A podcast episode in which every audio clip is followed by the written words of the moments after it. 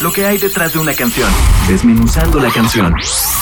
Señal BL. Hola amigos de Señal BL, yo soy Pau Sotomayor y les quiero presentar un proyecto paralelo a Sotomayor que se llama Pagua, el cual inicié durante la pandemia y con el tiempo que tenía de sobra decidí armar un álbum de seis canciones y este EP se llama Ofrenda. Han salido hasta el momento dos tracks.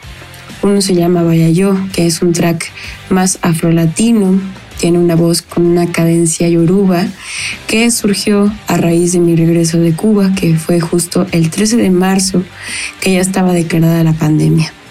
Este track lo realicé con Ramón Pérez Prieto de Nueva Lima. Eh, justo lo busqué a él para que le diera este toque percutivo que no tenía la canción más que con drum kits y se logró. La verdad, el, resultado fue bellísimo.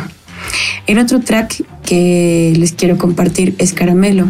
Es una canción que surgió de experimentar por Zoom para poder hacer música y rebotar ideas con alguien más.